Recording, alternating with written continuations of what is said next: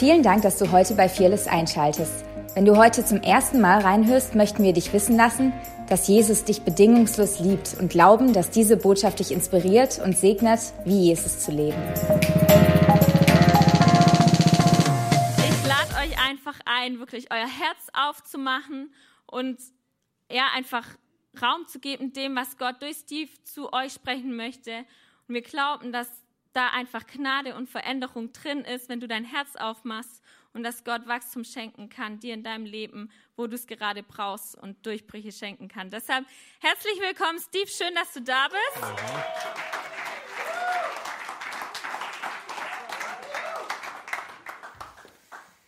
Ich hoffe, euch geht's gut. Ich musste erstmal den Bart richtig hinrücken. Sorry. Nein, Spaß. Ähm, hey, vielen, vielen Dank für schon die die letzte Stunde. Wer von euch hat Gott genossen? Come on.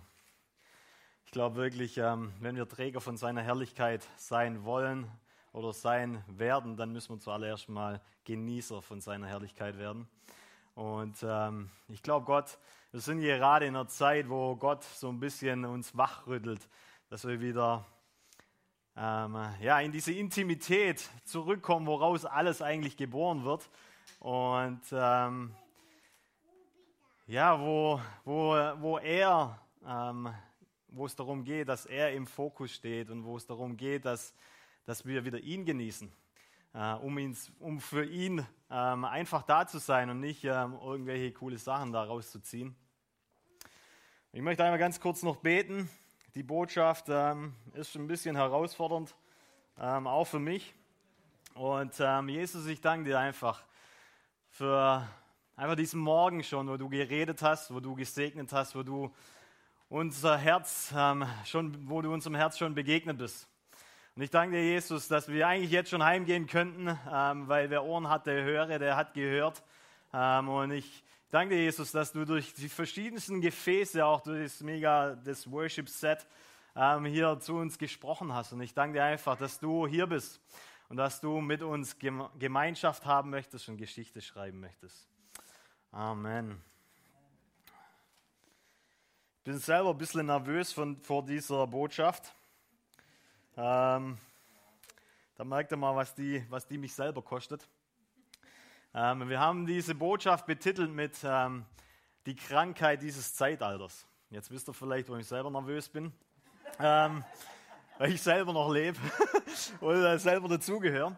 Und ähm, natürlich rede ich da jetzt nicht von einer jungen Generation nur, sondern also ich meine jeden, der jetzt gerade lebendig ist. Und ich glaube auch so sieht Gott die Generation, er sieht nicht nur, ähm, ja, jetzt kommen die Jungen und die übernehmen alles oder sonst irgendwas, sondern er sieht, ähm, so wie er ein Gott der Generation ist, so sieht er jeden Einzelnen und jeder Einzelne hat seinen Teil dabei und bringt seinen Teil mit.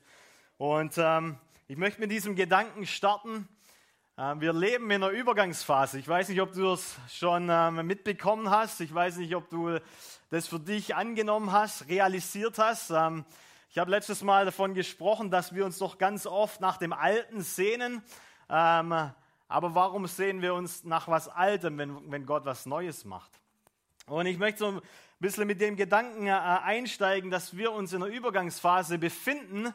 Und äh, zuallererst müssen wir das für uns annehmen, weil sonst werden wir immer ähm, im Alten noch herumwühlen, was Gott tun wird, wenn, wenn Gott uns so wie Toni gesagt hat, unser Augenmerk eigentlich nach oben äh, richten möchte, wo wir diese himmlischen Dimensionen, diese himmlische Kultur kennenlernen, um die dann auf den, auf, auf den Boden, auf die Erde zu bringen. Und ich habe so ein bisschen nachgeforscht in der Bibel, da gibt es natürlich ganz viele solche Übergangsphasen. Und eine hat wirklich zu mir gesprochen, das ist die Übergangsphase, wo ähm, die Jünger ähm, auf einmal nicht mehr mit Jesus unterwegs sein können. Ähm, es hat nichts mit den Jüngern zu tun gehabt, sondern Jesus ist auf einmal weg gewesen. Er war drei Jahre mit ihnen unterwegs und dann auf einmal war er nicht mehr da. Hat sich verabschiedet und hat noch gesagt, hey, ich werde einen Beistand bringen. Wir wissen alle, das ist der Heilige Geist. Der wird kommen. Ähm, wartet so lang. Ja, jetzt ähm, mal übertragen auf diese Übergangsphase. Wussten die, wie dieser Beistand aussieht? Nee, Wussten sie, was sie tun sollten, um diesen Beistand zu bekommen. Nee, sie mussten warten. Das war das Einzige, was sie wussten zu tun. Und wir alle wissen, 500 Leute haben gewartet und 120 sind am Schluss noch übrig geblieben. So, das war ein sehr ähm, einheitliches Warten. Und äh, ich möchte uns so ein bisschen hinterfragen in, der, in dieser Übergangsphase, wo wir drin sind. Wir wissen vielleicht nicht, was wir tun sollen. Wir wissen vielleicht auch nicht, was kommen wird, aber wir haben eine Verheißung. Wir haben etliche und geniale prophetische Worte bekommen. Ich habe letztes Mal selber ähm, davon geredet, wie Gott mich überführt hat und gesagt hat, hey, wir werden in eine neue Reformation oder wir werden auf eine neue Reformation zukommen. Ich habe sie mal genannt, die goldenen Zwanziger, ähm, wo ja auch damals Sachen aus einer Pandemie und aus dem Ersten Weltkrieg und so entstanden sind. Und ich glaube, dass Gott uns in dieser Übergangsphase, in dieser Wartephase zubereitet, damit wir wirklich Träger von dieser Herrlichkeit sein können in der nächsten Reformation.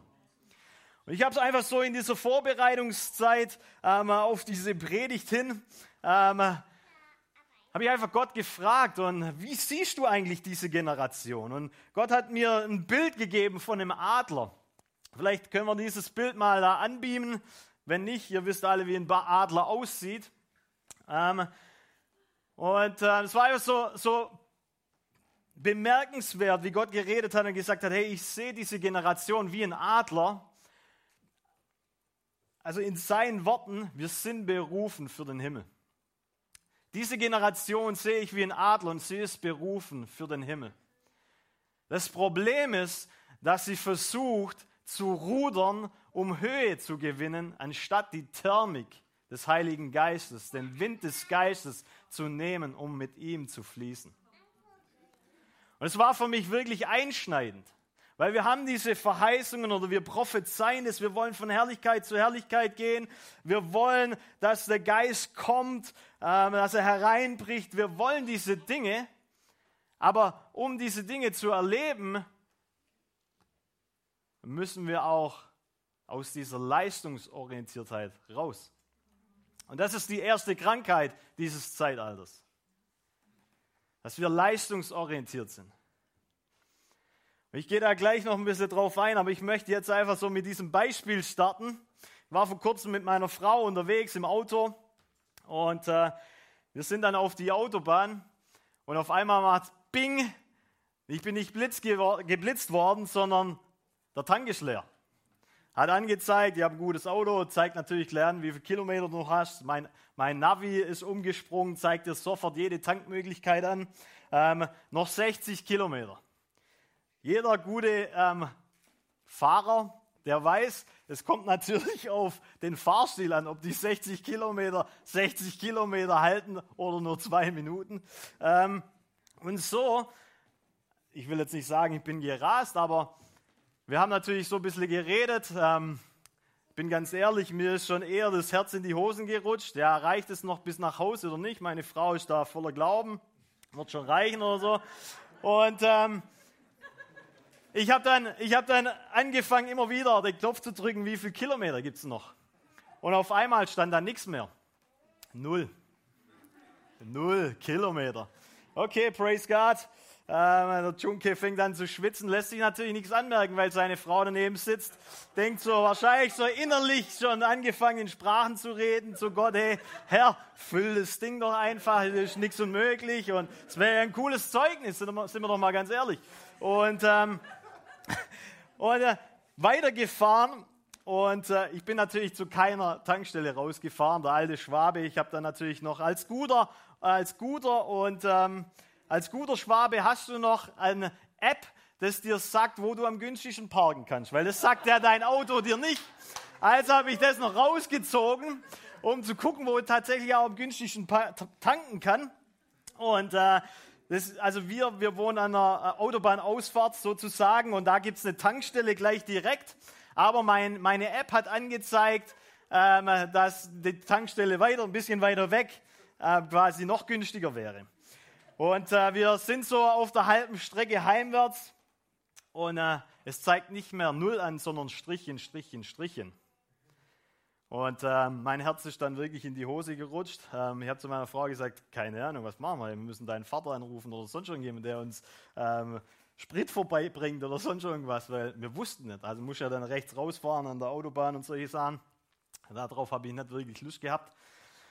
Und ähm, haben halt einfach so ein bisschen mit Gott prozessiert im Innern, ähm, wie wir am besten aus der Situation wieder rauskommen können. Und ähm, das ist nichts passiert mit unserem Tank, leider schon nicht äh, voll geworden oder sonst irgendwas. Ähm, und äh, weil mein App noch angezeigt hat, ähm, dass wir nicht gleich an der Autobahn Raststätte tanken sollen, sondern ein bisschen weiter raus, haben wir uns das getraut. Wir sind dann rausgefahren zu der günstigen Tankstelle, weil das App das gesagt hat.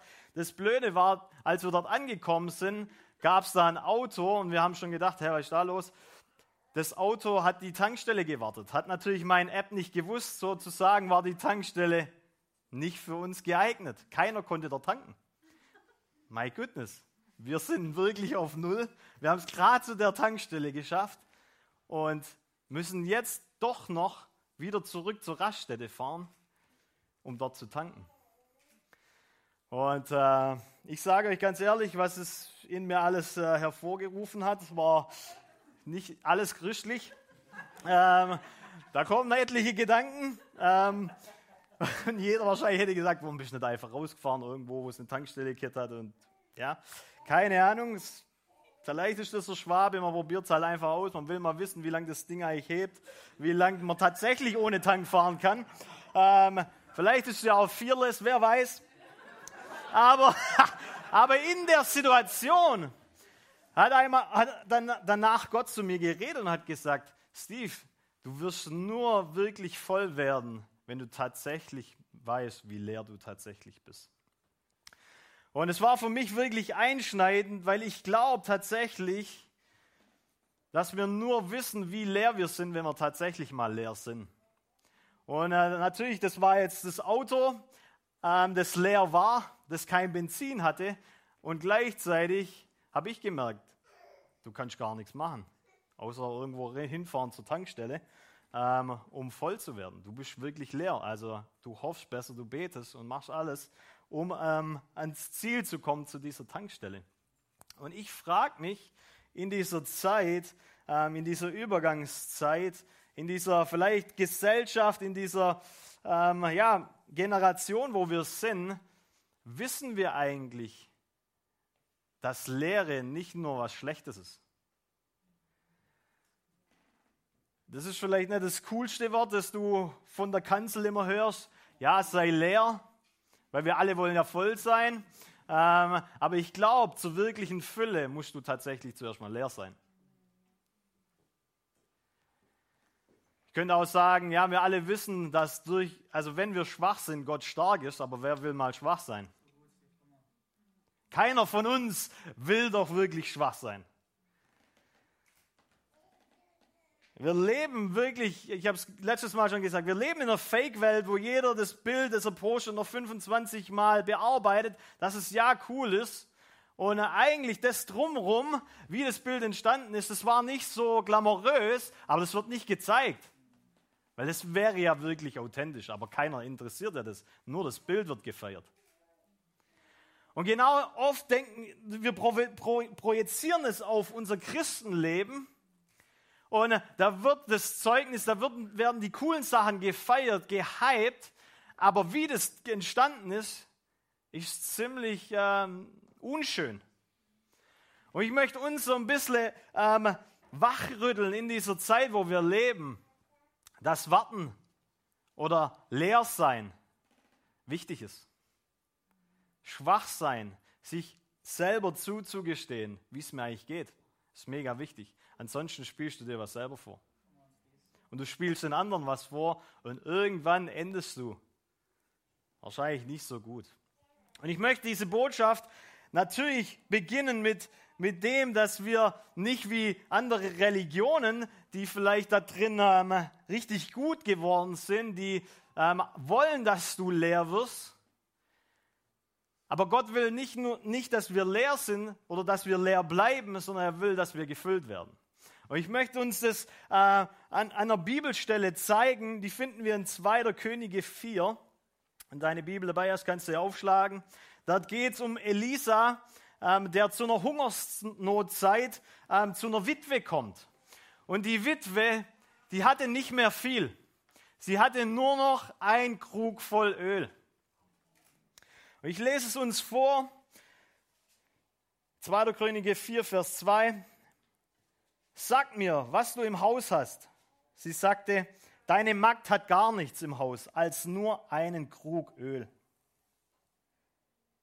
Lass mich vielleicht an der Stelle sagen, Gott beginnt ganz oft, das zu multiplizieren, wenn wir uns eingestehen, was wir tatsächlich haben. Er kann nur das multiplizieren, was wir haben. Beispiel ist natürlich, ähm, als der kleine Junge Fische und, äh, Fisch und Brot dabei hatte und Jesus multipliziert. Hätte er Sandwich oder Donuts dabei gehabt, hätte Jesus halt das multipliziert. Es geht darum, was er dabei hatte, wurde multipliziert. Und wir müssen ganz oft uns mal hinterfragen, was haben wir eigentlich? Und dann geht es weiter, Vers 3, da sagte er, geh hin, erbitte dir Gefäße von draußen, von all deinen Nachbarn, leere Gefäße, aber nicht zu wenige. Dann geh hinein und schließ die Tür hinter dir und, äh, hinter dir und deinen Söhnen und gieß in all diese Gefäße und was voll ist, stelle beiseite. Und sie ging von ihm weg und schloss die Tür hinter sich und hinter ihren Söhnen zu. Während sie ihre, also die Gefäße, reichten, goss sie ein.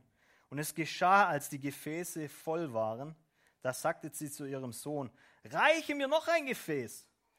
Aber er sagte zu ihr, es ist keins mehr da. Da kam das Öl zum Stillstand. Wir sehen an, der, an, an dieser Bibelstelle zum einen die Fülle, das Problem der Fülle liegt nicht bei Gott. Hätte sie mehr Gefäße gehabt, wären mehr voll geworden, oder? Das, also das Problem an dieser Geschichte war, dass es keine Gefäße mehr gab. Keine leeren Gefäße mehr gab. Und ich glaube, das ist ein Wort für uns, für unsere Zeit. Bist du wirklich leer, dass Gott dich füllen kann? Oder bist du schon 95 Prozent voll mit irgendwas anderem und jetzt kommst du zu Gott und sagst, ja bitte füll mich und das machst halt äh, mit deinen ganzen Lebensgefäßen, mit deinen ganzen Lebensphasen, du füllst dich mit irgendwas, mit allem Möglichen und dann kommst du zu Gott als i-Tüpfelchen und sagst noch, ja bitte füll mich und dann gibst du 100 Prozent, 120 Prozent, du bist noch da engagiert und endest im Burnout. Ja warum? Weil du gar nicht wirklich voll warst. Du dachtest, du bist voll.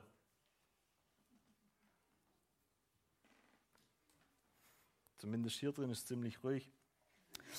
Und ich möchte ein bisschen darüber reden und uns überführen und vielleicht auch uns beschneiden. Und da rede ich natürlich zu mir selber auch, weil ich Teil von dieser Generation bin und Teil von diesem leistungsorientierten und gleichzeitig konsumorientierten Gesellschaft.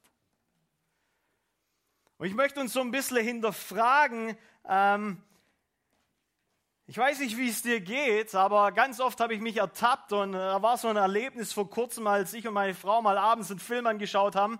Ähm, wir haben immer wieder uns ertappt, zu, uns zu fragen, hey, um was geht es eigentlich gerade, um was macht der eigentlich gerade? Und ist, uns ist dann klar geworden, hey, wir hängen in der Zeit, wo wir eigentlich gerade den Film genießen wollten, die ganze Zeit im Handy.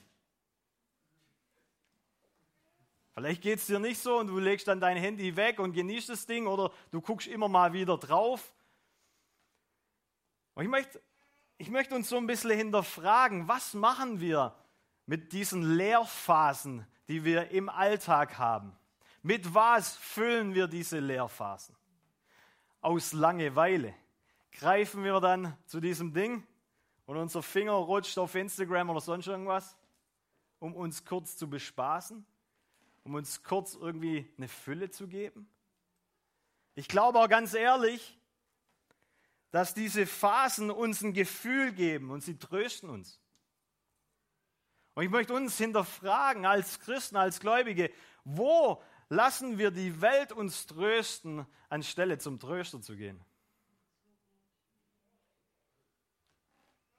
Und bitte hör diese Botschaft heute Morgen mit den Ohren von Gnade, nicht mit diesen Ohren der Leistungsgesellschaft. Dänget, ich mache was falsch. Im Reich Gottes gibt es keine Verdammnis.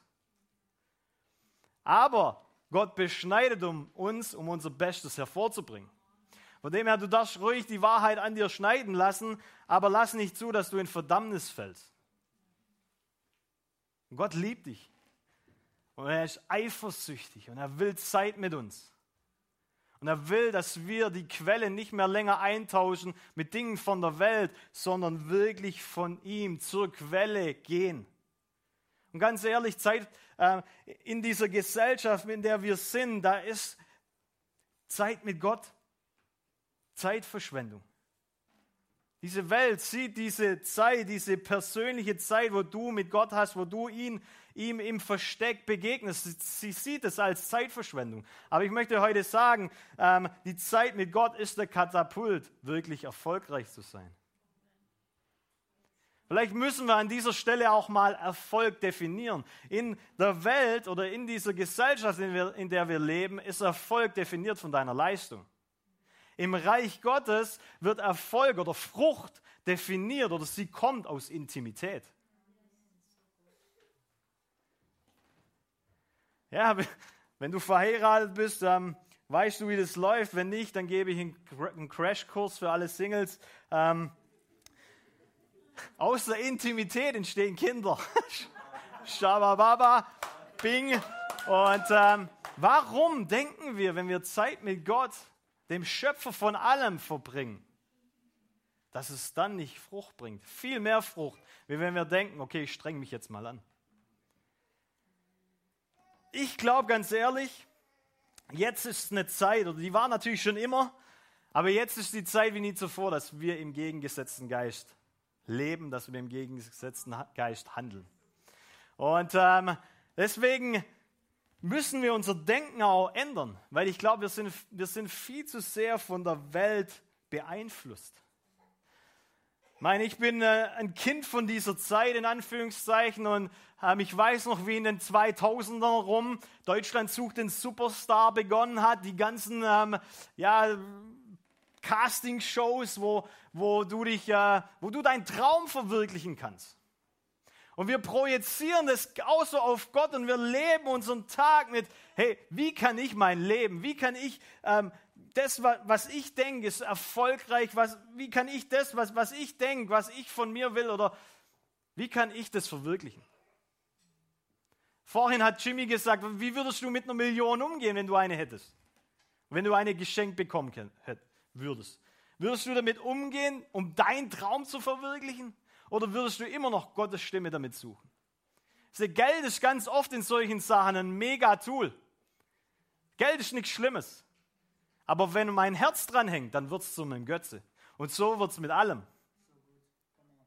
Wenn mein Herz an Dingen dranhängt, die mich versuchen zu trösten, anstelle, dass mein Herz an Gott hängt, dann habe ich mir Götzen erschaffen, die mich temporär, kurzweilig trösten. Götze ist nicht mehr so das coole Wort, das man halt heute so hört, aber ganz ehrlich, wir haben alle welche. Und das heißt vielleicht Netflix, der Götze. Der heißt vielleicht Nachrichten. Wenn du leer bist, dann gehst halt in die Nachrichten rein. Pfeifst dir jede Nachricht rein, die es gerade so gibt. Social Media, Oder vielleicht du rennst zum Kühlschrank. Spürst eine innere Leere und du rennst zum Kühlschrank und fütterst dich. Kannst natürlich auch Rosamunde Pilcher oder du kannst einsetzen, was du willst. Liebesromane oder nicht, dass wir nur zu den Männersparte reden hier. Du kannst dein Herz mit allem vertrösten, mit allem füllen da draußen. Und das Problem ist, Krankheit Nummer zwei, Konsumgesellschaft, dass das Ganze nur noch ein Klick weit weg ist. Früher musstest du dir wenigstens die Magazine kaufen oder sonst irgendwas. Heute mit einem Knopfdruck kannst du dir, bist du in deiner Welt. Du siehst auf einmal die coolen Autos, die dir schon immer mal gefallen haben. Oder du siehst, und dann geht ja das aus Vergleichen los. Du siehst auf einmal jemand, der gerade Urlaub ähm, auf Ibiza oder sonst irgendwas macht und du wolltest da schon immer mal hin. Und auf einmal fängst du an, dich zu vergleichen. Wo kommst du zu kurz?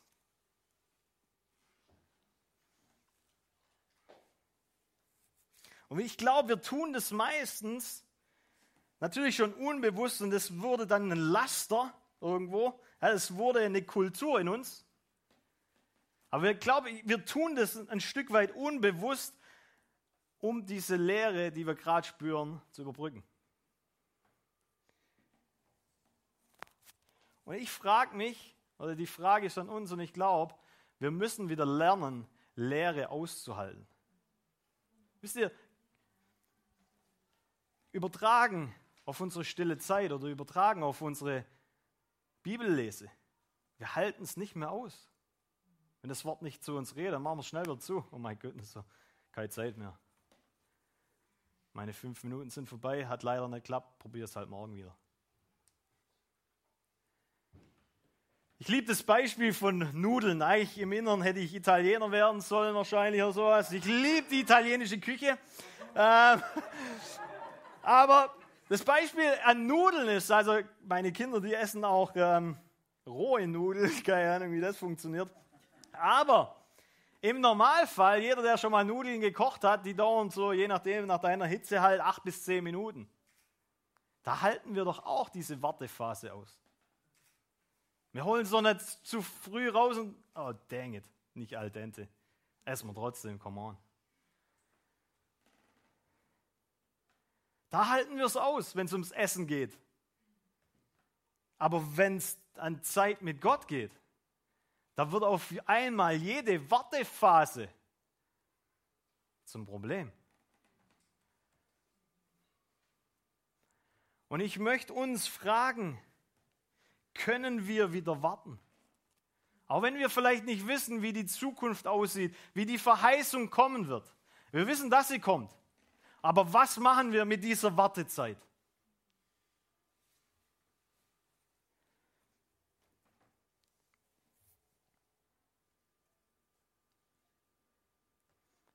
Wenn Lehre wirklich dazu beiträgt, um gefüllt zu werden, dann ist doch wohl klar, dass der Teufel will, oder dann ist doch wohl klar, dass der Teufel uns im Konsum festhalten will.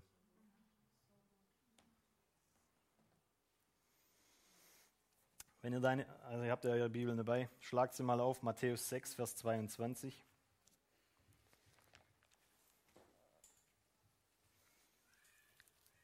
Matthäus 6, Vers 22, das ist in, in der Bergpredigt und Jesus redet darüber, wo unser Herz ist.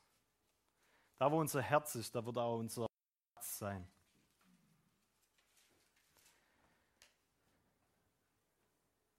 In anderen Worten, mein Reichtum, mein Schatz, der wird offenbar mit dem, wo mein Herz drin ist. Ich möchte uns einfach diese Fragen geben, damit du dich selber hinterfragst. Wo drin hängt denn mein Herz? Und jetzt bitte sag nicht, ja, in Jesus. Das ist natürlich, das ist mega cool. Aber seien wir doch mal ehrlich. Das ist die richtige religiöse Antwort. Und vielleicht ist es bei dir auch so. Dann feiere ich das. Aber ich weiß, dass bei ganz vielen nur ein Teil ist und unser Herz ist eigentlich geteilt. Wir hängen in so vielen diversen Dingen drin. Und ganz ehrlich, ich habe mich, als ich diese Botschaft geschrieben habe oder darüber nachgedacht, ich habe mich selber hinterfragt. Ich habe mich selber hinterfragt, was ist denn das, wo ich als erstes hinrenne, wenn ich mal einen gestressten Tag habe? Wenn ich viel gearbeitet habe, da nach Hause komme und dann auf dem Sofa gehe, was mache ich denn dann als erstes? Ich meine, bei, bei vielen kann es Alkohol, Zigaretten oder sonst irgendwas sein. Ich will es mal ganz in die Richtung treiben. Aber es kann natürlich auch sein, ja, ich gebe mir einfach mal ein Traumschiff. Da muss ich nichts nachdenken. Wisst ihr überhaupt, was das ist? Ähm, da muss ich nichts nachdenken. Traumschiff, da geht es um so ein Schiff und im ersten oder zweiten Programm kommt es. Du musst nichts nachdenken, kannst einfach chillen, ah, runterkommen. Was, was sind solche Dinger? Ich, ich frage mich, und Ich habe mich ja selber da drin ertappt und ich will nichts verteufeln, Leute. Das ist okay. Können, Gott kann auch durch den Film reden, wenn du das richtige Herz hast. Versteht mich nicht falsch. Aber wenn ich immer wieder dahin renne, um mich zu vertrösten, um diese Leere zu füllen, dann habe ich einen Götz, Götze kreiert. Und dann haben wir ein Problem. Weil ich, ich, ich hinterfrage mich selber, warum renne ich nicht in seine Gegenwart, wenn ich gestresst bin, wenn ich eigentlich diese Leere spüre von diesem Tag, wo jeder an mir gesaugt hat oder wie auch immer. Warum renne ich nicht in seine Gegenwart? Kommst heim und dann, oh, praise God, danke Vater, dass du da bist.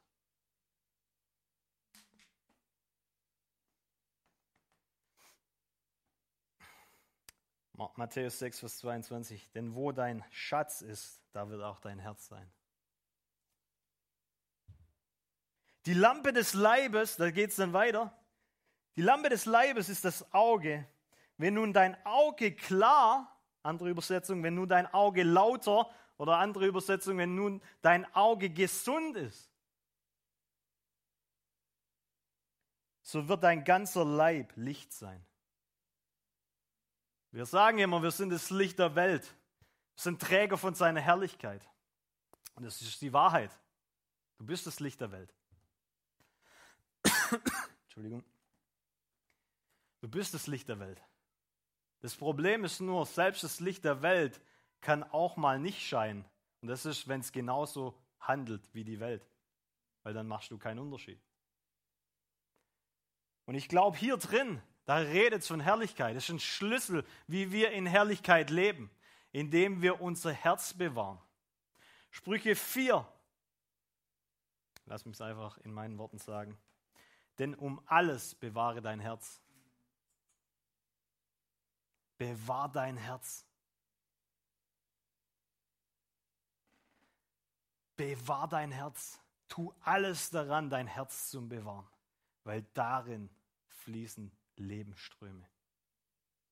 Du könntest auch sagen, mit diesen, in diesen Lebensphasen, die du füllst mit anderen Sachen, wo du dich tröstest mit anderen Sachen, verschenkst du Leben, weil du verschenkst dein Herz da rein. Also wie gesagt, ich will nichts verteufeln. Ähm, wenn du einmal einen Rosamunde Pilcher anguckst, Daumen hoch, alles gut. Das Problem ist, das Problem ist einfach nur, wenn wir merken, und für das müssen wir sensibilisiert werden. Und ich glaube, diese Wartezeit ist diese Zeit, wo Gott uns zurückruft, wo er neue Prioritäten wieder ähm, an den richtigen Platz rückt. Und die Frage ist, hängt unser Herz an Gott oder an andere Dinge? Renne ich als allererstes zu einer Fake-Quelle, die mich vielleicht auch ein bisschen füllt? Oder gehe ich zur Quelle, der die Quelle schlecht ist, schlechthin ist? Gehe ich zu Gott? Und jetzt habe ich mir die Frage gestellt, wie, und ich gehe gleich nochmal zu diesem Matthäus 6 ähm, zurück, weil da steckt ein Geheimnis drin. Oder lass mich es einfach nochmal vorlesen. Die Lampe des Leibes ist das Auge. Wenn nun dein Auge Licht wenn nun dein Auge klar, lauter, gesund ist, so wird dein ganzer Leib Licht sein.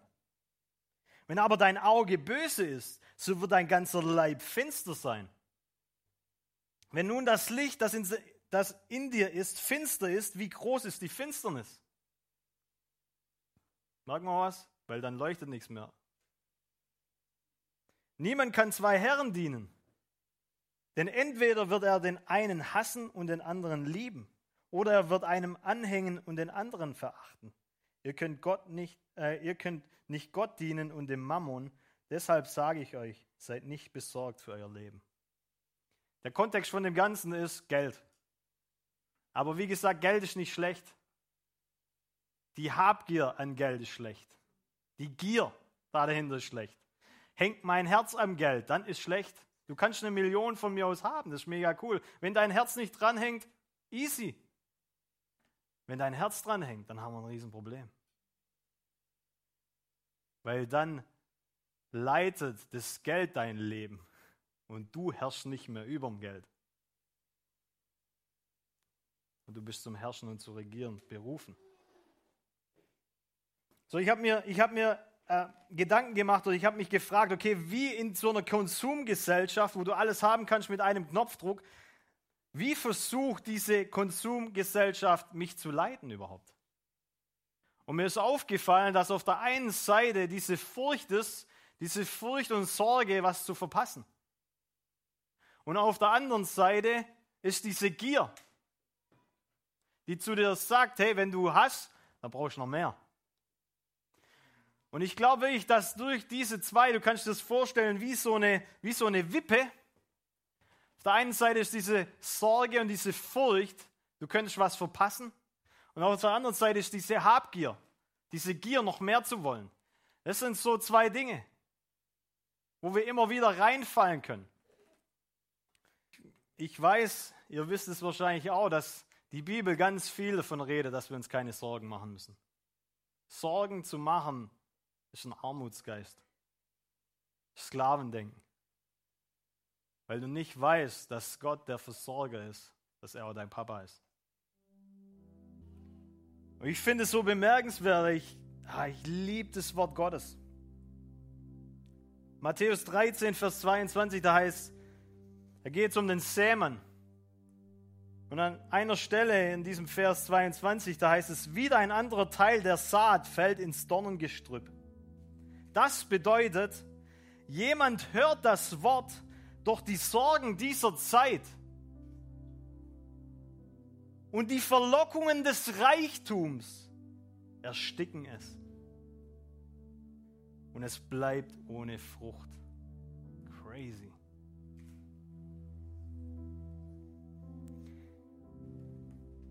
Der Zeitgeist dieser Welt will, dass du dich sorgst um alles andere, damit du nicht mehr auf das Wort gegründet bist und deswegen bleibst du fruchtleer.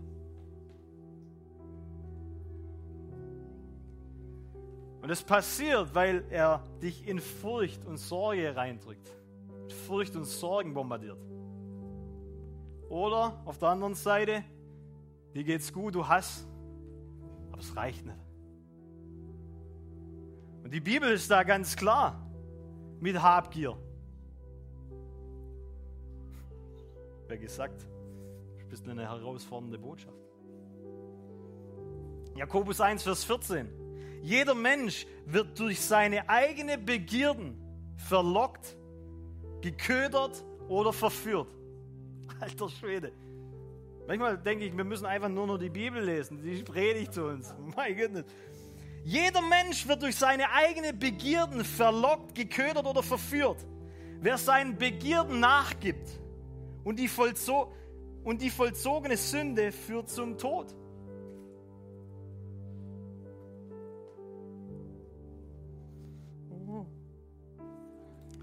Wer der Begierde nachgibt, der sündigt. Und Sünde führt zum Tod. My goodness. Wie konnten wir das vergessen?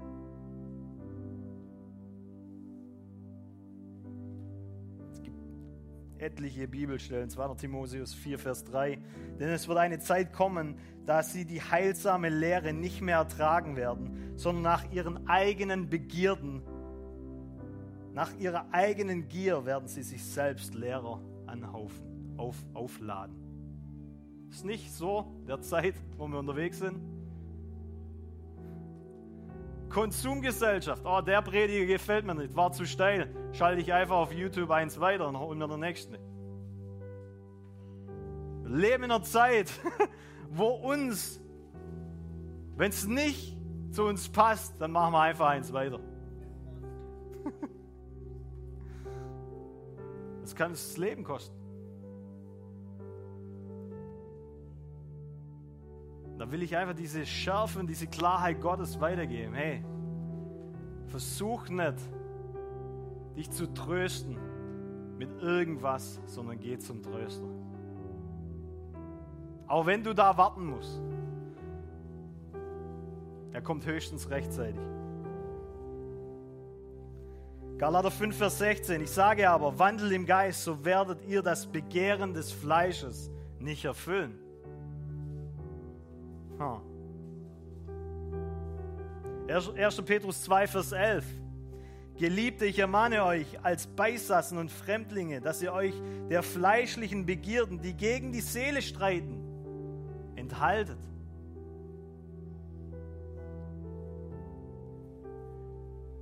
Es streitet gegen die Seele, so wie sie Gott sich gedacht hat. Du füllst deine Seele mit irgendwas, aber eigentlich füllst du sie nicht. Und ich glaube, deswegen können viele oder landen viele im Burnout. Natürlich gibt es tausend andere Gründe. Aber du bist nicht voll. Und um voll zu werden, müssen wir zuallererst mal leer werden. Gereinigt werden. Gereinigte Gefäße. Und ich glaube, das passiert gerade mit dem Leib Christi generell. Dass wir in einer Reinigungsseason sind, wo Gott reinigt. Wo Dinge wieder Priorität bekommen, die verloren gegangen sind.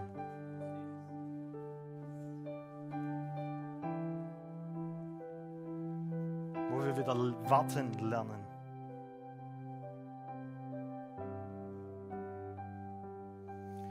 Und das bedeutet auch, dass wir lernen, wie wir unser Herz managen. Dass wir wieder lernen, auf unser Herz Acht zu geben. Vor kurzem hat mich ein Freund gefragt, wie geht's deinem Herz? Ich muss zuerst mal die Frage differenzieren, wie es mir geht und wie es geht meinem Herz. Und ich habe gemerkt, ich habe schon lange mich nicht mehr selber reflektiert, wie es meinem Herz eigentlich selber geht. Und ich möchte uns die Frage stellen, wie geht es deinem Herz? Was machst du mit deinem Herz? Wo hängt dein Herz? Oder ist es fokussiert? Diese Bibelstelle Matthäus 6, Vers 22. Die Lampe des Leibes ist das Auge. Wenn nun dein Auge klar und lauter ist, kannst du auch einsetzen, wenn dein Herz klar und lauter ist. Und das Krasse ist, in diesem, in diesem klar und laut und gesund, das Wort eigentlich im Ursprung ist Alpha und ist Reise. Also Alpha und Omega, das eine das Unendliches und auf der anderen Seite die Reise. Man könnte auch sagen, ist dein Auge so single fokussiert? Hat dein Auge, ist die, ist die Hauptsache noch die Hauptsache? Oder hast du so viele Dinge, an denen du dran bist? Ich gehe jetzt einfach mal in die Bibelstelle rein, dass du nicht mehr leuchtest.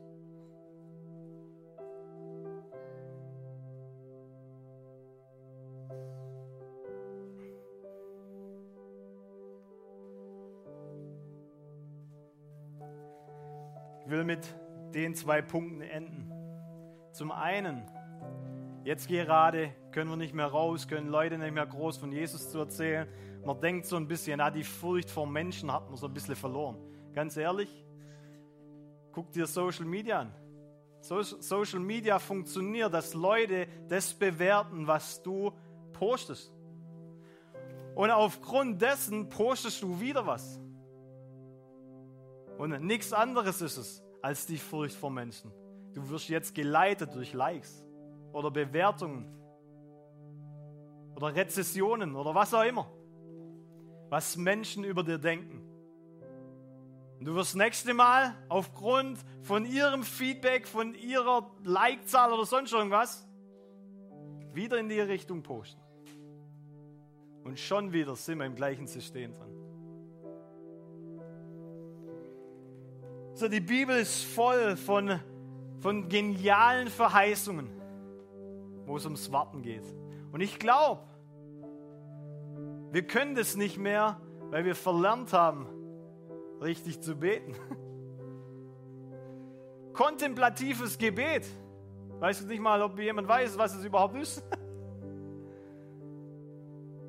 Wo du in diese Stille gehst vor Gott, wo es einfach nur um ihn geht. Jesaja 40, da heißt, harre auf den Herrn und du wirst auffliegen wie ein Adler. Harren ist nicht das Neumodewort oder wie auch immer. Es bedeutet sehnsüchtiges Warten.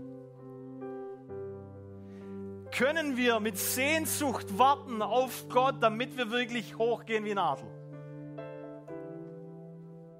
Aber die auf den Herrn harren, kriegen neue Kraft, dass sie auffahren mit Flügeln wie Adler, dass sie laufen und nicht matt werden, dass sie wandeln und nicht müde werden. Das wollen wir doch alles. In anderen Worten können Schreiber ein, eintragen, die erfolgreich sind. Aber was ist der Schlüssel? Ein sehnsüchtiges Harren auf den Herrn.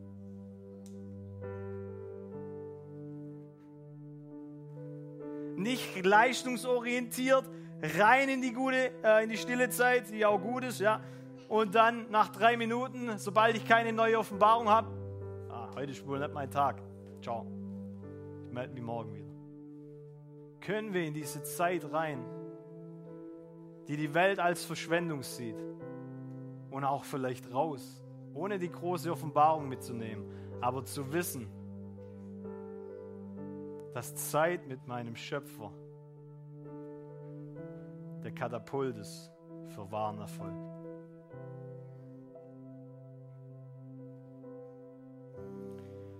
Somit lass mich zum Ende kommen. Die Konsumgesellschaft will, dass mein Fokus geteilt ist. Aber Gott will, dass unser Fokus klar ist. Schau den Laser an. Wie krass das ist. Das ist nicht geteilt. Die Kraft steckt in der Einheit. In dieser gebündelten, diesem gebündelten Fokus. Ich möchte uns heute anreizen. Lass uns unseren Fokus zurückjustieren. Und wie bekomme ich diesen Fokus, diesen ungeteilten Fokus? Wie werde ich voll? Ein Vers noch, Epheser 3, Vers 19. Dass ihr die Liebe Christi erkennen könnt, die alle Erkenntnis übertrifft, damit ihr erfüllt werdet, bis ihr die ganze Fülle Gottes erlangt habt. Dass ihr die Liebe Christi erkennen könnt, die alle Erkenntnis übertrifft, damit ihr erfüllt werdet, bis ihr die ganze Fülle Gottes erlangt habt. Und für alle, äh, die Übersetzung sagt, ja, ich bete, dass ihr diese Liebe immer tiefer versteht, die wir doch mit unserem Verstand niemals ganz fassen können. Dann werdet ihr auch immer mehr mit dem ganzen Reichtum des Lebens erfüllt sein, der bei Gott zu finden ist. Also zuallererst mal, der Reichtum für wahres Leben ist bei Gott. Zweitens, wir bekommen oder wir kommen in diesen Reichtum des Lebens durch das Erkennen der Liebe. Und erkennen da steht, also das Wort für erkennen ist Yada, die intimste Form, die ein Mann und eine Frau haben können. Wieder sind wir bei Intimität. Du erkennst wirklich in Intimität. Somit wahren Erfolg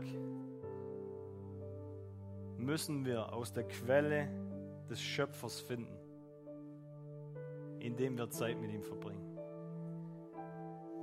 Möchte für uns beten. Leg doch mal deine Hand auf dein Herz. Jesus, ich danke dir für die Zeit, in der wir leben dürfen. Es ist ein absolutes Privileg, für solch eine Zeit zu leben und dich zu repräsentieren, deine Herrlichkeit zu verbreiten, das Reich Gottes zu kultivieren und auszubreiten. Und Jesus, ich bete, da wo wir in dieser Mission, da wo unser Fokus in dieser Mission geteilt ist. Dass du uns zeigst, wo wir diese Laster, wo wir diese Gewohnheiten mit Dingen füllen, die uns gar nicht füllen, wegrennen von der Quelle. Herr, ich bete, dass du heute zu uns redest, egal wie es auch sein mag, dass du zu uns redest damit wir Buße tun können und zurückkehren können zu der eigentlichen Quelle. Und wenn du schon weißt, was deine Lückenfüller sind, was deine Dinger sind, wo du dich schnell hinwendest, um gefüllt zu werden, und es nicht Gott ist, dann kannst du jetzt einfach sagen, dass es dir leid tut. Gott ist so voll von Vergebung. Er ist dir jetzt schon entgegengerannt. Da geht es nicht um Verdammnis, um sich klein zu machen, um zuzugestehen, oh man, was für ein Versager man ist. Sondern es geht darum, den Wert zu erkennen, für den Jesus gestorben ist, den du eigentlich verschenkst. Und Jesus, ich bete, dass du uns wieder klar machst, warum es eigentlich geht. Dass es nicht darum geht, DSDS, ja, Gott sucht den neuen Super, was weiß ich, Christen, wo wir unser Leben verwirklichen, sondern wo es darum geht, dass wir unser Leben niederlegen. Weil wer es verliert, der wird es finden. Wer sich nicht selber oder wer nicht stolz ist, ist der Vergleichen bringt immer was damit, bringt immer was mit. Zum einen Mangel, den Mangelgeist. Wenn du dich vergleichst und du kommst weniger gut raus, dann hast du einen Mangelgeist. Oder du denkst, ich bin besser. Das ist Stolz. Und beides ist Sklavendenken. Beides ist nicht verwurzelt in der Quelle, in der Annahme und in der Liebe, die nur Jesus für uns hat. Und Jesus, ich danke dir, dass du gekommen bist, um uns bedingungslos zu lieben. Aber dass du ein eifersüchtiger Gott bist, der nicht nur ein Gefäß, das 95 Prozent schon voll ist, halt auch noch ein bisschen versucht zu füllen, damit es sich gut anfühlt. Sondern ich gebe dir heute Permission, die Erlaubnis, dass du mein Gefäß, diese Gefäße, die mein Leben alles hat, dass du das reinigst, leerst, damit ich leer vor dir sein kann, um wirklich voll zu sein. Das kannst du zu deinem Gebet machen. Und Jesus, ich danke dir, dass du uns liebst Da, wo wir heute sind, kannst du uns nicht mehr lieben. Trotzdem willst du, dass wir verändert werden, mehr und mehr in dein Angesicht. Das bete ich, Jesus, dass wir zu diesem Segen werden in dieser Zeit, dieser Ungewissheit, aber dass wir diese Zeit auskaufen. Dass wir nicht die Zeit verlieren mit uns selber, sondern zurück zur Mission kommen die wir doch haben auf diesem Planeten. Dein Reich hier auf Erden zu kultivieren, rauszugehen, die, die gute Botschaft zu sein. In Jesu Namen. Amen.